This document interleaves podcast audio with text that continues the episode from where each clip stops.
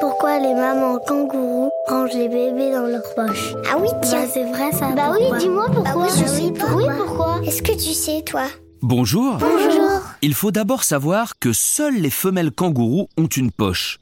Ce n'est d'ailleurs pas vraiment une poche, mais plutôt un repli de la peau qui recouvre les mamelles et qui servira de protection au bébé kangourou. Quand le bébé kangourou vient au monde, il est tout petit et ne mesure pas plus de 2 cm. Ce n'est d'ailleurs même pas encore un bébé. Il n'a pas de poils, il est aveugle, sourd et doit donc finir de se former à l'abri dans la poche de sa maman. Le minuscule kangourou va rester 4 mois accroché à une des mamelles de sa maman pour se nourrir et finir de se développer au chaud et à l'abri des dangers.